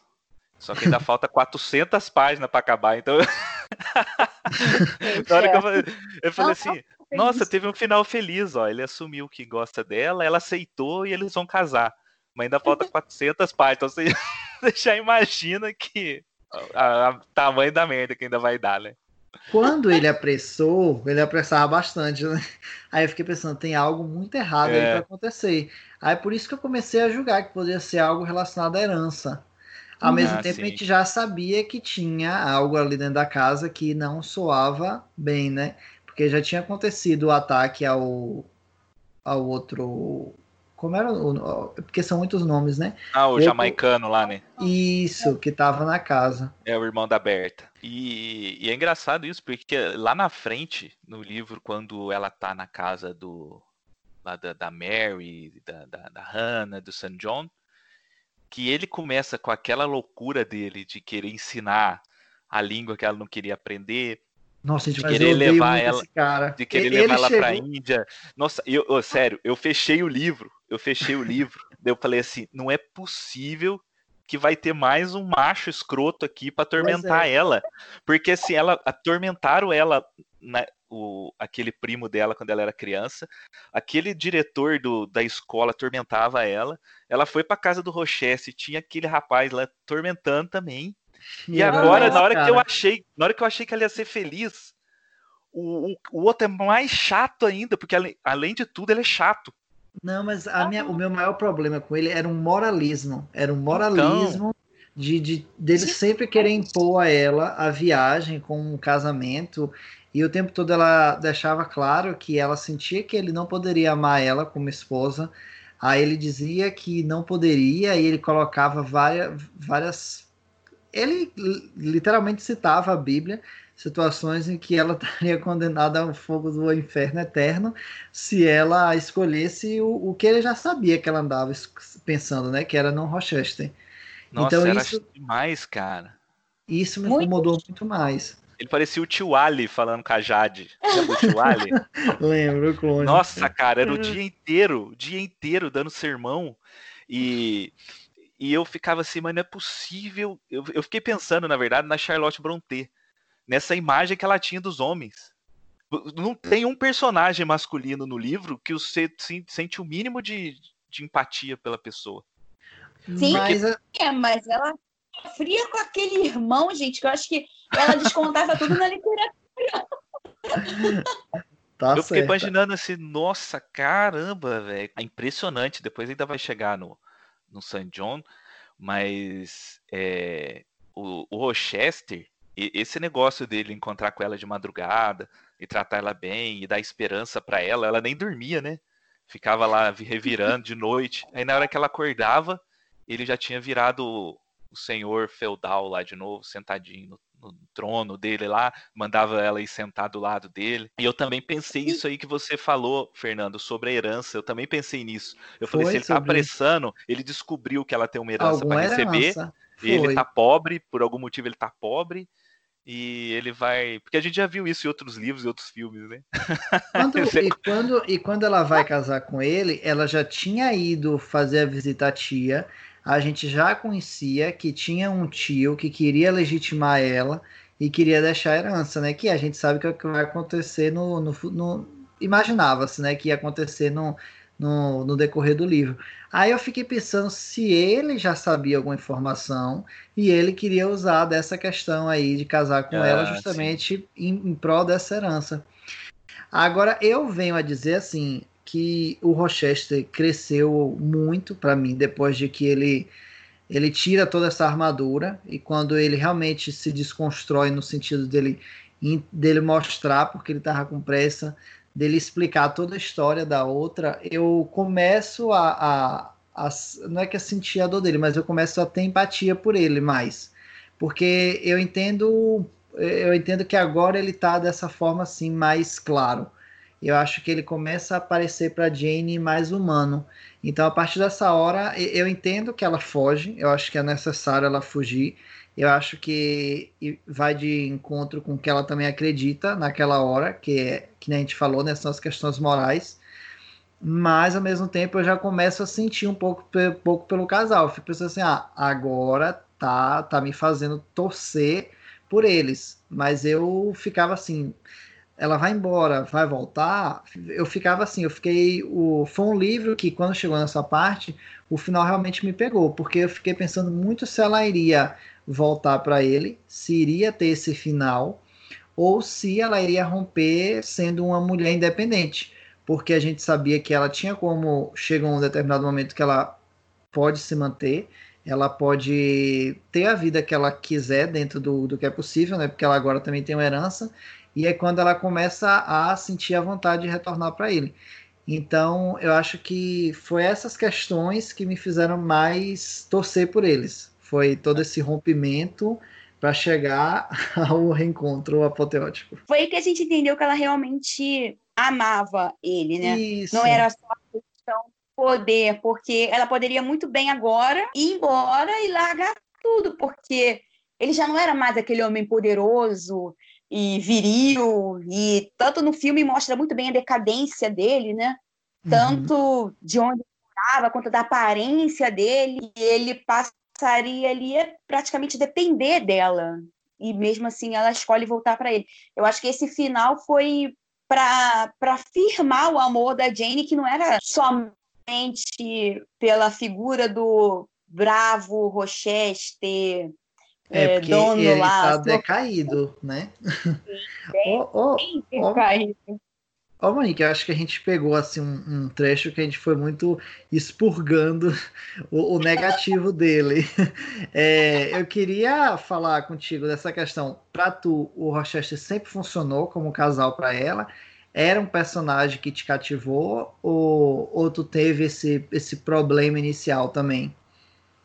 É, de início, eu, eu realmente tive assim, bastante antipatia, mas eu gostava das, das tiradas dela, sabe? Que ela nunca se deixava ficar por baixo. Quando ele uhum. tentava espizinhar ou diminuir ela, ela, pum, ela não, não abaixava a cabeça para ele, né? Em nenhum momento ela abaixou a cabeça para ele, respondendo de um jeito que não era é, desrespeitosa pela posição dela, né? Como até empregada dele, mas também sem se deixar diminuir. Nesse início, eu até que gostava desse jogo de gato e rato dos dois, porque eu via Sim. nela uma, uma retórica muito, muito bacana de acompanhar, sabe? E acabava Sim. me divertindo isso. Mas é, ele, ele passou a me conquistar quando ele começou a demonstrar que ele só estava esperando que ela, tipo assim, é, se a, mostrasse de alguma forma que se ele pedisse para casar, ela, ela diria sim. Ela estaria ali livre, né? Ele poderia é, ter essa oportunidade, porque até então eu sentia também que esse esse tratamento, essa coisa dele querer mostrar uma, uma pretendente, era como se fosse assim, é, um medo de ser é, esnobado, de ser ignorado. É, essa Sim. sensação que me passou. Porque ele, conhece, ele começou a perceber que a Jane não era uma menina que iria dizer sim para ele pelo que ele representava financeiramente, Isso. sabe? Então ele tentou, de qualquer jeito, igual um adolescente, conquistar ela. Ah, eu vou implicar com ela. Ah, agora eu vou mostrar que eu tenho pretendente. Ah, Isso. agora, sabe? Malhação. Foi mais ou menos assim. Foi malhação. vilão da malhação. Mas, Mas... É, e, essa realmente esse jogo de palavras, esses diálogos que eles tinham ali na, na beira da, da lareira ali, realmente era, era bem interessante. O que me fez pegar um pouco de birra dele no começo foi todo esse mise-en-scène que ele fazia, sabe? Ele mandava uhum, ela sentar, ele não olhava para a cara dela. Ele, Isso, ele meio que ignorava a menina e só falava com a menina para dar patada e para e para chamar atenção. Ah, Nossa, não gosto eu ficava criança. com medo. Eu ficava com medo por ela. É, então. Daí a gente fica porque ele ele realmente tem aquela né, aquele, todo aquele clima do, do, do, romance gótico, né? Ele também parece o, o, a Monique falou do, do byronismo, né? Ele parece um personagem é, Uhum. tirado desse universo também, que ele é muito sofrido, né? Ele é um cara que o pai dele não gostava dele, e aí o pai dele morreu e deixou tudo pro irmão, e ele só herdou porque o irmão morreu também, né? Então, é. você vê que, e por ele, ele não estava ali, porque ali só traz recordações ruins, e depois a gente vai perceber também que ele tem uma mulher trancada dentro do sótão, que é Sim. a esposa dele, que tá completamente louca, e aí a gente não Uhum. sabe. é, essa é uma questão. Ela realmente era louca? Porque quando ele vai explicar pra Jane sobre a loucura dela, ele fala que ela tinha um comportamento reprovável, né? Fala que ela, É. ela tinha um, ela tinha um comportamento que não era aceitável, que ela era depravada, que ela era. é, ela, ela falava coisas que não deveria, que ela tinha sexualidade aflorada. E eu fiquei com isso na cabeça. Será que realmente ela era louca? Ou, ela ele- ficou louca depois que, que ela foi come, que começaram a tratar ela como louca, né? Porque ali no Sim. final, realmente, ali no final, realmente, ela tá tacando fogo em tudo, tá mordendo o irmão, tá achando que fogo na voa, botou fogo na casa, Literalmente. tinha que deixar a janela fechada porque senão ela achava que voava. Aí sim. Mas quando ele vai explicar pra Jane, quando ele vai explicar pra Jane a loucura dela, eu não consegui ver loucura no Tu que ele acha tava que falando. ele Sim. aflorou isso dela? Não, eu acho que ela Oh. tinha um comportamento muito à frente, que não era Das aceitável mulheres da, da naque- pras época, mulheres né? daquela época. Ele não gostava dela, ele casou por causa do dinheiro dela, né? É. Foi o pai Uhum. dele, foi o pai dele que arrumou. E aí ele começou, é, segundo ele diz, ela maltratava os, os empregados. Eu também não sei se isso é, é doença, porque pelo que eu vejo nos filmes e nos livros, todo mundo maltratava empregado naquela época. Pois é. Não é? Ou, ou ainda até hoje. Até hoje, hoje mais. É. Ho- Hoje mais, inclusive. E pode ser que ela não, não, não fosse, né? A gente, a gente Louca, né? e, a, e aí, mas depois, né, trancada, tomando remédio, sem ver luz do sol, naquela doideira, às vezes realmente ela pode ter ficado louca. O que, que vocês viram alguma coisa dessa ou eu tô viajando?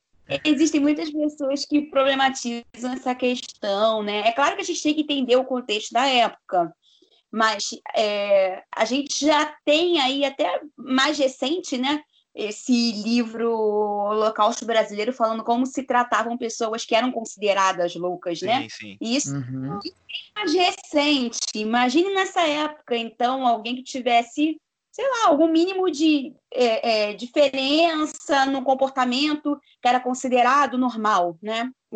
Então, isso é problemático, é claro, né? É, a gente não, não tem como não, não olhar isso e ver, será que essa, essa mulher era realmente louca? É, existe até um livro, não sei se vocês já ouviram falar, o nome dele é Vasto Mar de Sargassos. Não, Não, não conheço, não. Esse livro conta a história dessa mulher, da louca do sótão, contando a partir do ponto de vista dela, como que ela Nossa. chegou até ali, qual, qual, era o tipo de, por que, que ela foi considerada louca, tal, problematização feita atualmente. A louca do sótão, né? Até, até que ponto, igual vocês falaram, até que ponto ela era realmente louca ou ela só divergia ali das, dos comportamentos considerados normais, aceitáveis para uma sociedade que era extremamente puritana, né? Eu admito que eu não, não, percebi, não pensei nisso. Assim, do jeito que o Cavalho fez essa análise aí, realmente não passou por minha cabeça, não. Agora, esses pontos que tu abordou aí, eu achei que, inclusive, não só tu, né? Visto que tem um, um- pessoas que levam bem mais adiante essa questão aí. Mas eu achei bem interessante a- a- essa abordagem aí da, da personagem. E a, a questão que eu tava falando da novela, que o negócio que me incomodou, é na hora que a Jane vai embora, isso no filme não tem, né? No filme dá a impressão de que ela vai embora, tropeça ali, deita na pedra, e é o- chega na casa do vizinho e é, é o San John, né? No filme não mostra é, o que realmente acontece no livro, que ela sai, ela não tem dinheiro para ir muito longe, então o cara, o cara da carruagem. Isso, o cara da carruagem pega ela e leva ela até onde dá as moedas que ela tinha. Ela ainda Isso, é esquece muito tudo que ela, todo o dinheiro que ela levou, ela esquece dentro da carruagem. Tudo que ela tinha fica na carruagem. Aí ela arrasta, dorme na lama, anda mais uns três dias sem comer, dorme no meio do mato. Aí ela acha uma cidade. Na cidade ela bate nas portas, ninguém atende ela, ela pede emprego, ninguém fala nada, pede comida, ninguém dá. E aí ela desmaia na porta de uma casa. E é a casa da família Er. Ah, não, aí eu fiquei louco, não é possível. Na hora que o San John fala que é primo dela, eu falo, não é possível, isso aí é coisa da Glória é muita... Pérez. É, não é? É, muita, é muito novelesco, né? Só que... É novelão, gente. Novelão, só que daí depois eu fui aceitando, eu falei, ah, tá, beleza, ok. Só que não precisava, não precisava. Só que o, o que, o que, porque por exemplo, na hora que ela pega o, ela recebe a herança, ela fala assim, ó, vou dividir pra, com vocês porque vocês também são sobrinhos igual eu sou. Isso. Então eu vou pegar cinco para mim, cinco para você, cinco para as duas. Aí beleza, tá tudo certo. Mas ela faria isso de qualquer modo, eu acho. Ela faria, com certeza. Ela faria. É por... Então não precisava ele ser primo, né? O que, que, que, vocês Coisa, Eu também por acho. É por ele, por ele trabalhar, eh, trabalhar entre aspas, né? Por ele ficar lá na, ele é para, para agora é minha vez. Ele é para o Isso, da cidade. Então, assim, se colocassem um aviso é, de, de busca dela, com certeza chegaria até ele. Então, também seria bastante fácil dele identificar a, o, o biotipo que estava sendo descrito, o nome dela, que ela não deu o sobrenome, que ela sempre falou que o nome dela não era aquele que ela estava dando. Então era seria fácil, isso seria bem fácil dele identificar que era ela, não necessariamente partindo dessa ideia do parentesco. Eu concordo é, contigo, eu, assim. Eu fiquei pensando, não, eu fiquei, eu na verdade eu fiquei pensando, tipo assim, a Charlotte Brontë ia colocar isso aqui gratuitamente, deve ter uma razão. E eu não encontrei. Eu só achei que colocou por colocar e ficou por isso Pô, mesmo. Desnecessário mesmo. Eu acho. Eu... Foi muita gente falando dessa parte. Não, mas assim, a parte que ela, como. Porque assim, se a gente analisar, ela realmente não teve uma pessoa de sangue ao qual ela tivesse um vínculo muito grande, né? Tipo assim, um vínculo de amor, um vínculo de pessoas que acolheram ela da forma que é, as irmãs. Eu vou falar das irmãs porque eu acho que foi realmente quem acolheu ela, né? Ah, porque é, elas acolheram a Jane ali, elas ficavam lendo, elas tinham muito em comum. Então, isso, para Jane ver elas como os três, né? Vamos colocar agora os três, porque ela também considerava o St. John como uma pessoa próxima dela. E eu acho que é importante para a personagem ter esse vínculo parental. Então, nesse quesito aí, eu aceito, tá entendendo?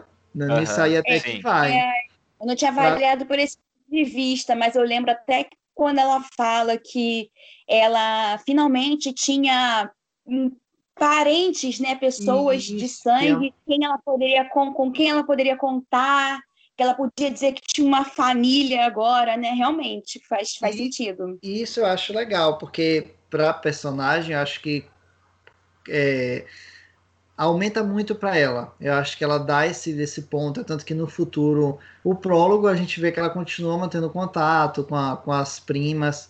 Então, olhando por esse viés, eu acho válido. Agora, de todo a questão dele encontrar ela por ser um parente, aí eu já acho que é meio forçadinho mesmo, eu concordo contigo.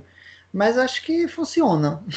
Vamos deixar a Jane respirar é, no um final, pouco, né? é... Digamos que seja a completude. No momento Isso. que ela consegue, sim, sim. ela se O dinheiro, a família e o amor. Ô, Monique, eu queria conversar agora com você uma coisa sobre duas coisas essenciais para mim do livro. Primeiro, uhum ela abandonar o Rochester porque ela não aceitava ser, entre aspas, amante. Né? Uhum. E ir embora. E a gente vê que toda aquela tragédia que aconteceu talvez não tivesse acontecido se ela tivesse ficado, né? E a segunda decisão dela que foi ter voltado para ver como que estava tudo, porque ela não poderia ir para a Índia sem saber como é que estava a situação lá no, na mansão. E o que, uhum. que você acha dessas duas decisões? Assim, para o livro, eu dando já minha opinião aqui, para o livro eu acho que encaixou. É, ficou perfeito por, pelo que é a personagem e tal. Mas assim, o que, que você acha do comportamento da Jane nesses dois momentos importantes que definem né, o futuro dela? Sim, porque uh, no segundo momento parece que ela está sendo contraditória com a decisão que ela tomou no início, né? Porque para que, que você sofreu tudo isso, largou ele e agora você vai voltar? É, a primeira atitude que ela tomou, eu achei que foi de acordo com toda tudo que a Jenny dizia, tudo que ela acreditava até aquele ponto, ela não poderia se contradizer ele naquele momento. Por mais que ela o, o amasse, ela jamais poderia ser amante dele. Ele fala para eles fugirem. E eu lembro que quando eu li o livro, eu fiquei meio assim, poxa, ela é louca e, e eles podem viver juntos e não tem problema, mas para uma época em específico, isso era um, um absurdo, era um escândalo, né? então, o fato, né, o fato dela, dela é, ter essa, essa postura vai é, caminha junto com tudo que ela sempre sempre teve como base de vida, né? Ela sempre pensou desse jeito e não era agora. Tanto que é, é um, é um sofrimento muito grande para ela tomar essa decisão. Você vê que ela precisa sair no meio da madrugada, de manhã bem cedo, sem que ele é, a veja, porque ela tem medo dela voltar atrás. É da medo decisão, dela né? mesma. Né? Da é. decisão. Isso. É tipo assim, se eu não sair aqui agora e nem olhar para trás, eu vou aceitar ficar com ele. E eu vou me arrepender. Então, por isso que ela pega e sai assim, sem rumo e sem se despedir de ninguém. Já nessa parte aí no final, né, quando ela tem aquele evento todo lá meio, meio místico, né, que ela, ela ouve a voz dele, ela sente hum. ele chamando ela, é, já foi uma coisa mais assim, meio que contraditório, mas a autora quis causar um impacto, como se eles fossem é, almas gêmeas. Então, no momento que ele precisou, ela sentiu que ele precisava dela e pensou, bom, agora é hora de eu voltar. Eu achei que ela quis causar esse impacto, né? Mas foi meio fantasioso, né? É algo meio sobrenatural ali, né? Que natural isso. É, né? E aí, Fernando, ela hum. volta e a casa tá destruída, tudo pegou fogo. E ela fica sabendo que o Sr. Rochester tá ferrado, ficou cego, perdeu um olho, perdeu um braço. É. E ela vai atrás dele e diz que ela vai ficar com ele para sempre, cuidar dele pro resto dos dias e vai casar com ele, já que agora ele tá viúvo, porque a mulher do sótão pulou lá de cima. E aí, o que, que, você acha do final?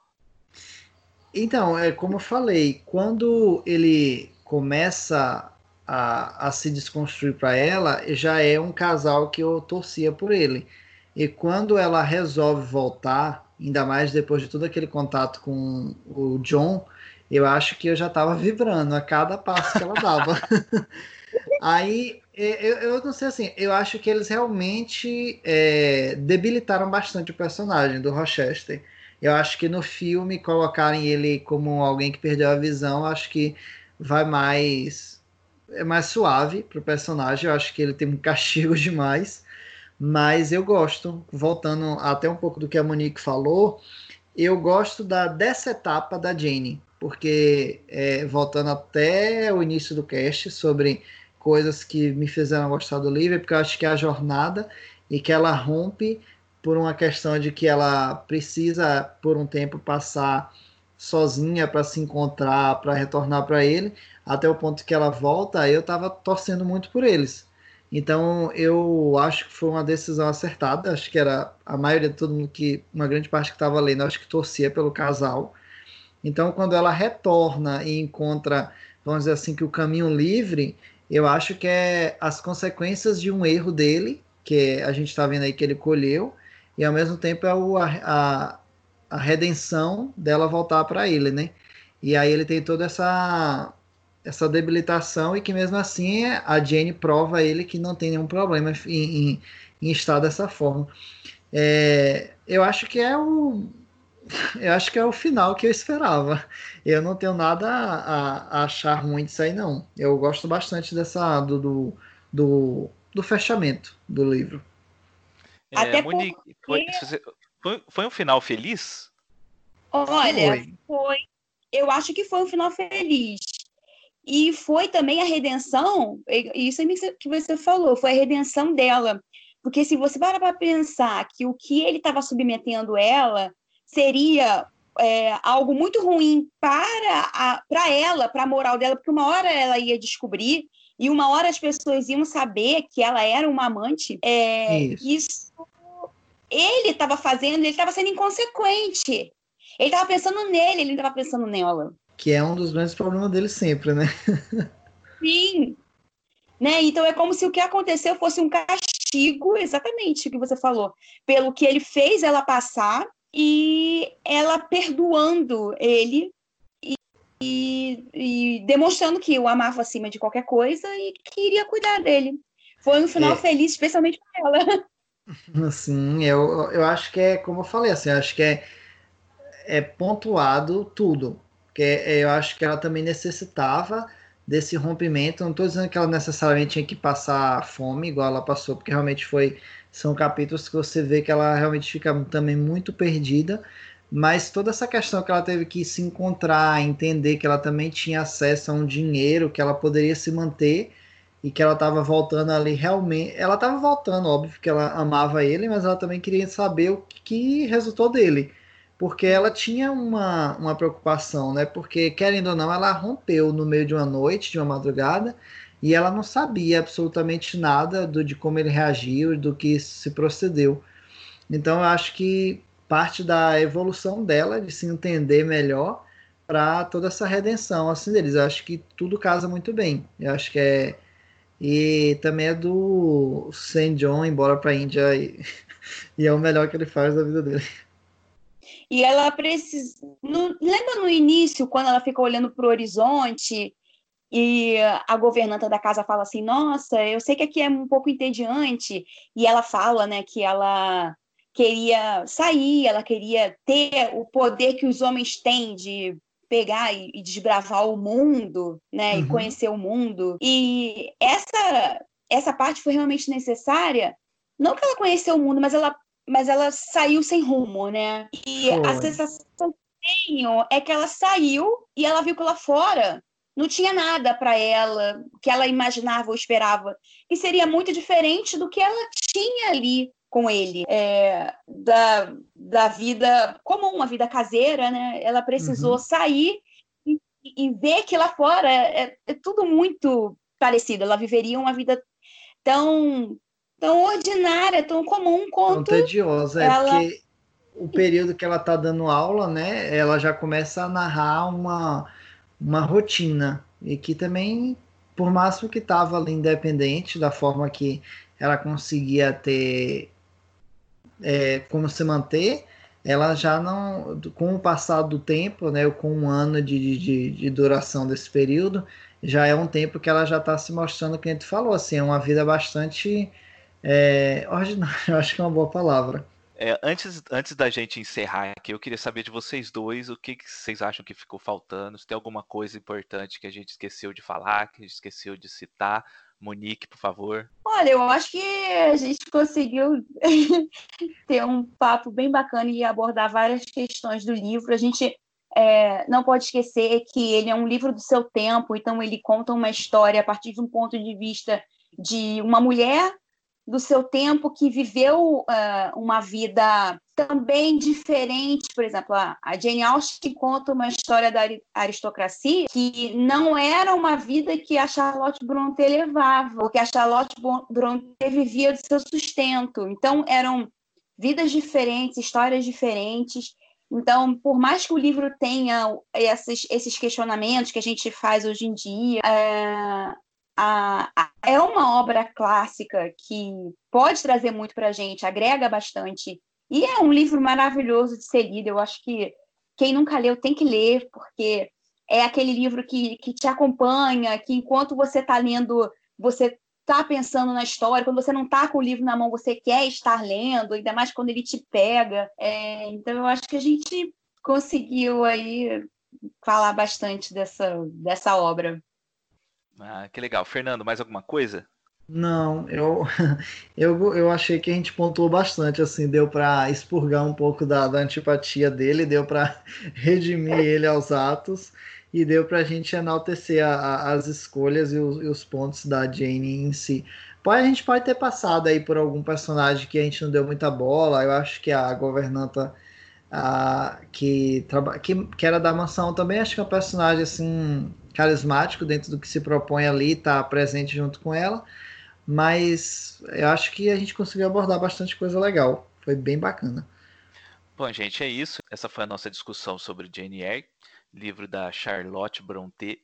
E assim, você vai ler, você pode ter dificuldade de leitura, pode não ter, você pode ser fisgado de cara, pode não ser fisgado de cara, mas você gostando ou não do tipo de escrita da Charlotte Brontë, na hora que você fechar esse livro, você vai ter certeza que você acabou de ler um dos maiores clássicos da literatura mundial. É... Eu tive muita dificuldade, eu levei meses para conseguir ler, e depois que eu terminei, eu tive a consciência de que eu estava diante de uma obra-prima, e é um, um dos livros assim é... que precisam ser lidos. Naquela lista dos livros que, que obrigatoriamente precisam ser lidos está Jane Eyre. É um livro maravilhoso, é um livro muito profundo, cheio de camadas. A gente falou um pouquinho só aqui, porque é um livro gigante, o livro é cheio de coisa para se tirar de lá, cheio de interpretações. Então, a gente falou um pouco aqui. Você pode procurar aí no, no YouTube, Booktube, outros podcasts, vão estar falando outras coisas, vão ter outras opiniões, porque é um livro muito profundo, é um livro muito forte. Então, é, dá para tirar muita coisa dali. Então, leiam Jane Eyre de Charlotte Brontë. Vamos fazer um intervalinho agora e a gente já volta com a nossa sessão de indicações. Até já.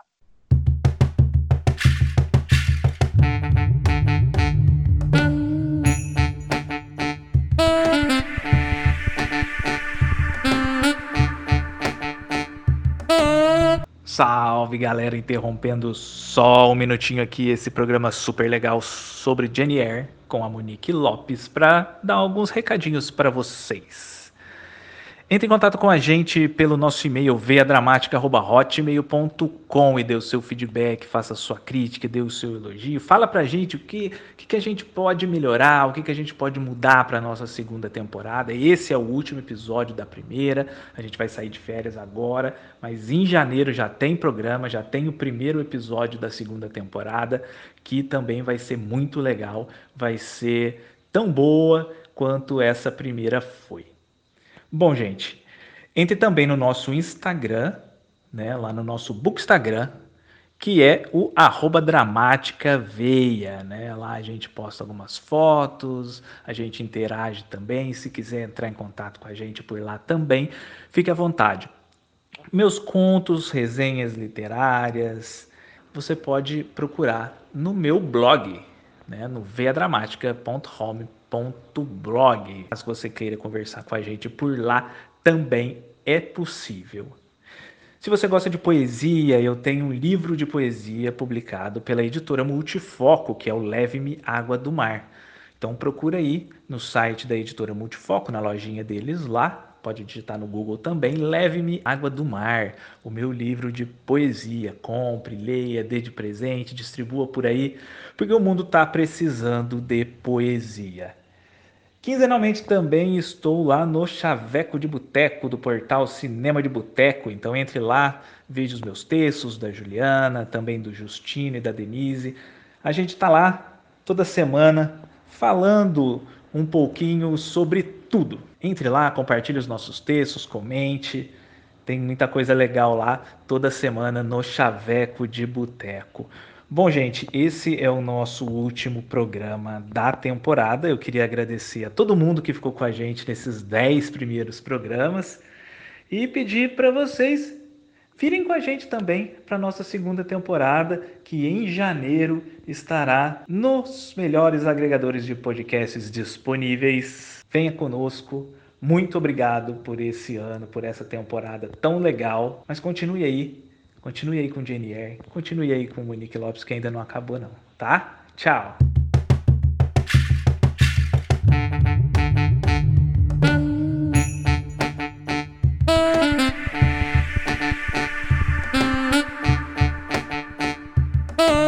Bom, galera, esse é o nosso quem gostou também poderá gostar.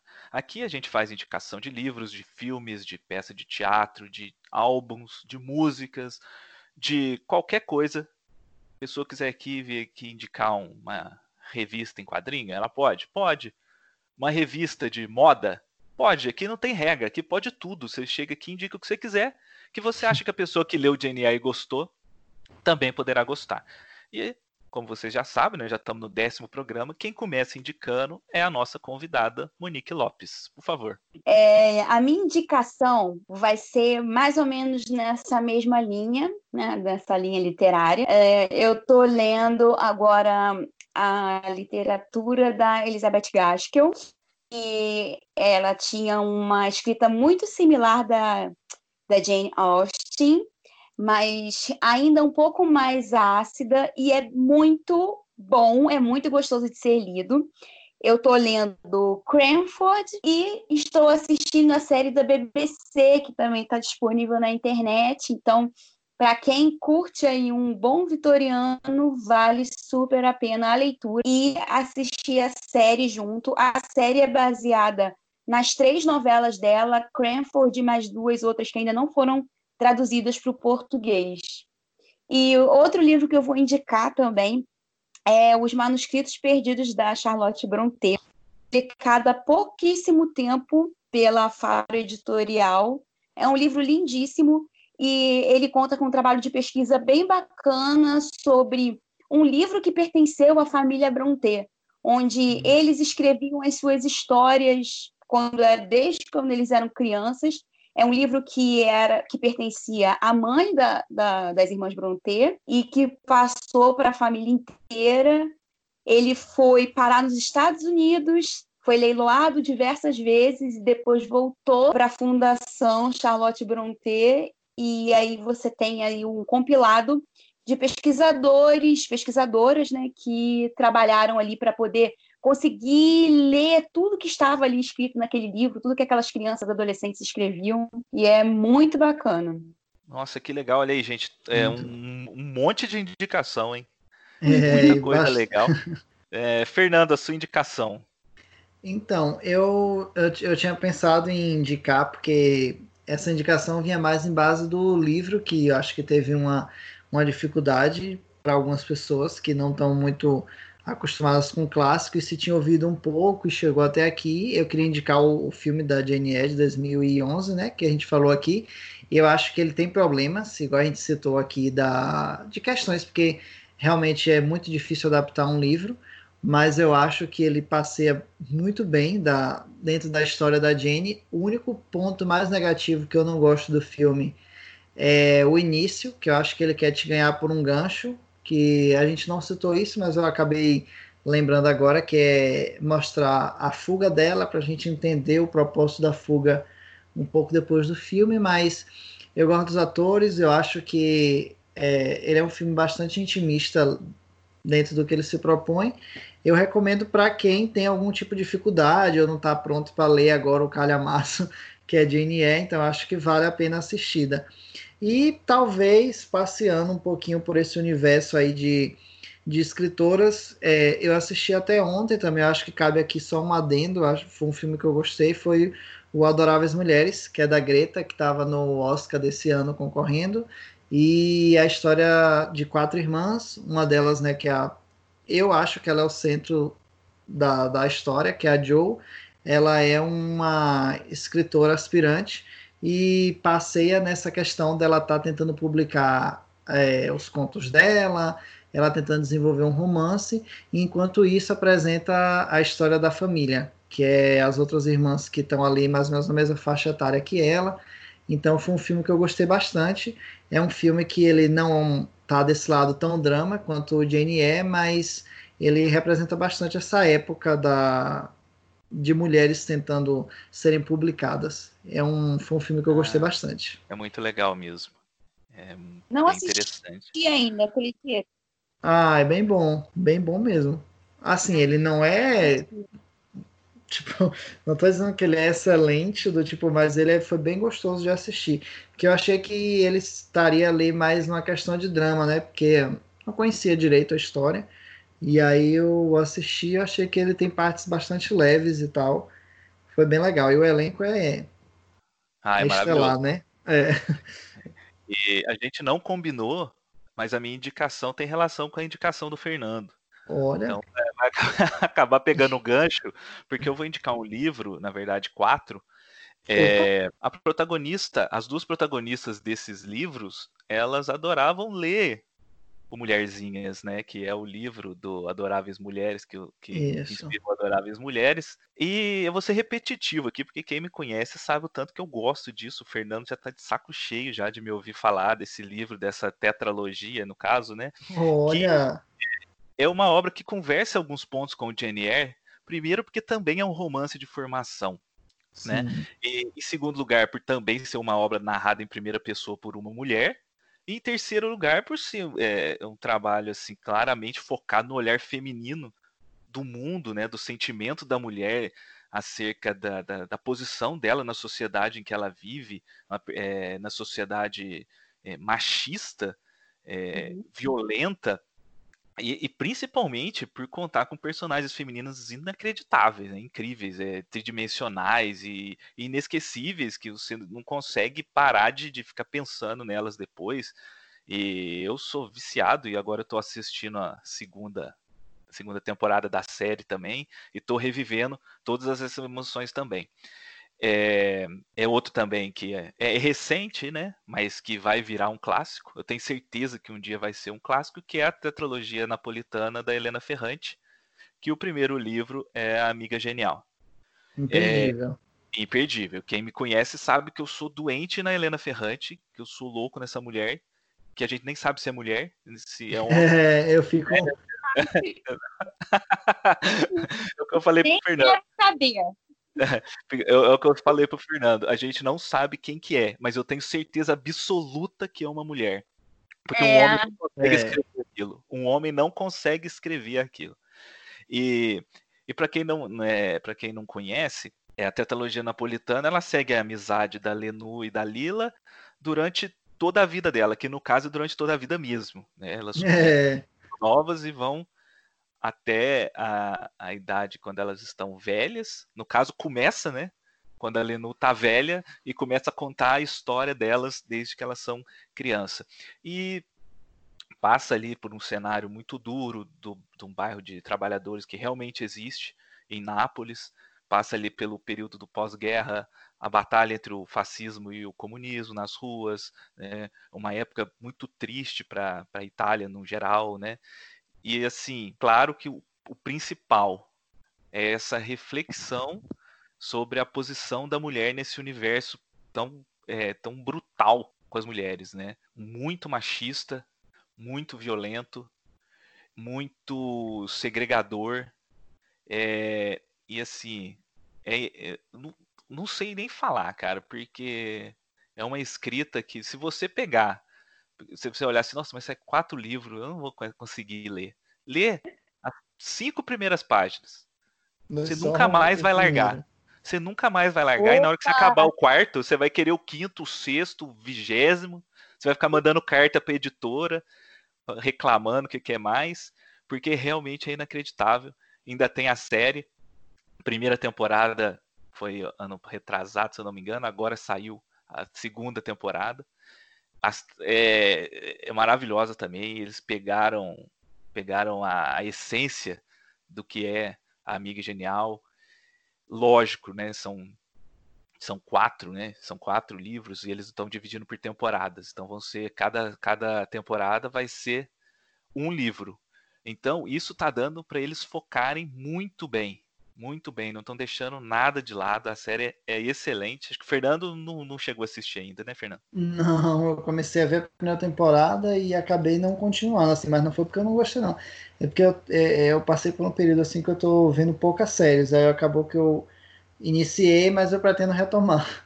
Mas é, eu tava achando bastante fiel ao, ao muito, texto original. Muito. Sim, e ela é produção do Paulo Sorrentino, que é um dos meus. tá no meu top 3 aí de cineastas. É um cara maravilhoso e ele tá nessa. A Helena Ferrante é uma das responsáveis pelo roteiro. Então, pode ficar tranquilo, pode ir sem medo, porque Tá ela em tá, mãos, né? tá em boas mãos. E, e então é isso. Essa é a minha indicação. A tetralogia napolitana da Helena Ferrante.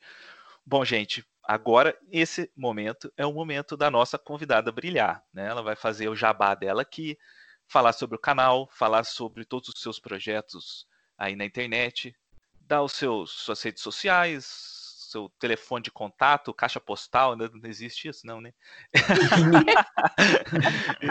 Como que as pessoas fazem para te encontrar na internet? Fica à vontade, Monique. Então, na internet vocês é, me encontram no Instagram como folha.ando, arroba folheando. É, no YouTube eu tenho um canal, vai fazer. Tá fazendo três anos agora em abril, e a gente vai lutando, né? De pouquinho em pouquinho, de pouquinho em pouquinho, a gente vai chegando lá. Às vezes a gente se mete numas, nos empreendimentos aí.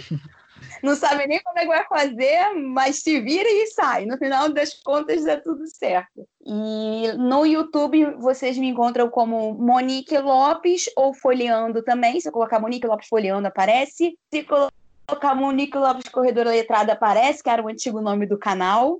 Corredora Letrada. É... E é isso, gente. Eu tô só no Instagram por enquanto e no, no YouTube. E tenho pretensões de um dia migrar para a Podosfera. por Olha, enquanto, bem-vinda. É. por enquanto é um projeto aí, mas eu já andei investindo até no microfonezinho de lapela aí para dar uma melhorada no áudio. E quem sabe aí folheando na Podosfera. Olha só, que legal. Em primeira mão, hein, ouvintes. Se Deus quiser, gente. Ó, torçam por mim. Monique, é, queria agradecer mais uma vez a tua participação aqui. Agradecer também pela indicação, né? Porque eu não sei quando que eu ia ter a oportunidade de ler o Eyre. Nem se é verdade, eu a gente teria adiando, né? Ficava olhando para aquela edição da Zahar lá. Nossa, que edição bonita, vou comprar. Ah, não, vou comprar não, porque eu não vou ler. É... E aí eu comprei. Eu falei, agora eu vou ter. Ela é linda, maravilhosa, ilustrada, é comentada. É Lindíssima então... mesmo. E a edição, eu quero aquela edição. Eu tenho a da Martin Claret. Eu li pela da Martin Claret. E que é bonita também, né? Sim, é, é muito linda. Então, queria te agradecer. Muito obrigado. É... Esse é o nosso último programa da primeira temporada. Então, queria agradecer também ao Fernando. Opa! Por essas. Eu que agradeço. Essas dez, dez empreitadas aí que a gente se envolveu, 10 livros que a gente, que a gente leu em conjunto, né? Fizemos Foi. uma leitura conjunta, muito Chama. interessante, muito legal. Foi uma temporada que a gente conseguiu falar de tudo. Acho que quase todos. Foi, a gente, a, gente, a gente passou por muitos gêneros mesmo, bastante autores. Acho que a gente não repetiu nenhum autor, né? Acho que não tinha Não como repetiu. também. É, não repetiu o autor. É, como tu falou, agradecer também a todo, todo o pessoal que topou é, no escuro, né? Gravar com a gente. Foi uma, uma aventura, assim. Foi todo mundo ali, ninguém solta a mão de ninguém. Mas é, foi, foi bastante legal mesmo, tá? Ter participado de tudo, ter. Como tu falou, foi uma leitura em conjunto. E eu espero que cada pessoa que chegou até aqui, que ouviu, que deu uma chance, se ficou ali uma pontinha assim de curiosidade, foi atrás, acho que já foi um trabalho muito necessário que a gente pôs no mundo. É, exatamente, que a ideia nossa é falar de literatura e levar a literatura para as pessoas. E se É, foi o que você falou, se uma pessoa ouviu o podcast e ficou interessada em ler o livro, já valeu a pena. com Já certeza. valeu a pena. Porque a internet tem disso, né? A gente vai fazer isso aqui agora e vai saber lá quando que as pessoas vão estar ouvindo isso, né? Daqui 20 anos, eles encontram aí, sei lá, o arquivo e escutam. Então, Vou- é, é, é, Então- é- a gente tá, tá jogando no mundo. Né? Tão É. Imagina. Tá, tá nas redes, tá nas redes. Então é isso. A gente optou nessa primeira temporada a, a conversar somente com mulheres. Foi uma temporada em homenagem às criadoras de conteúdo da internet. Na segunda temporada, nós vamos ter convidados homens também. Alguns já estão programados.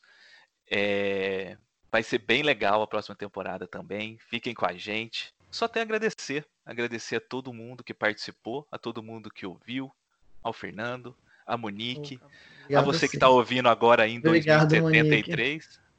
Nada. 2077, um ano assim, mas tá cyberpunk. Do futuro, a gente ainda lia livro físico. Você está aí vivendo o Black Mirror? É. É, saiba que a gente também tava.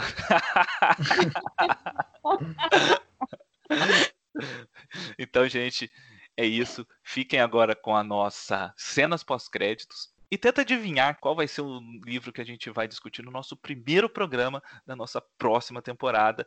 E fique esperto, porque a primeira convidada é especial. É uma escritora, é uma autora contemporânea, muito querida aí na internet. Então, vem com a gente para a segunda temporada, tá? Tchau! Você acabou de ouvir O Livro da Minha Vida, o podcast literário do blog V Dramática. Fique agora com a nossa cena pós-créditos e tente desvendar qual será a obra debatida no nosso próximo programa.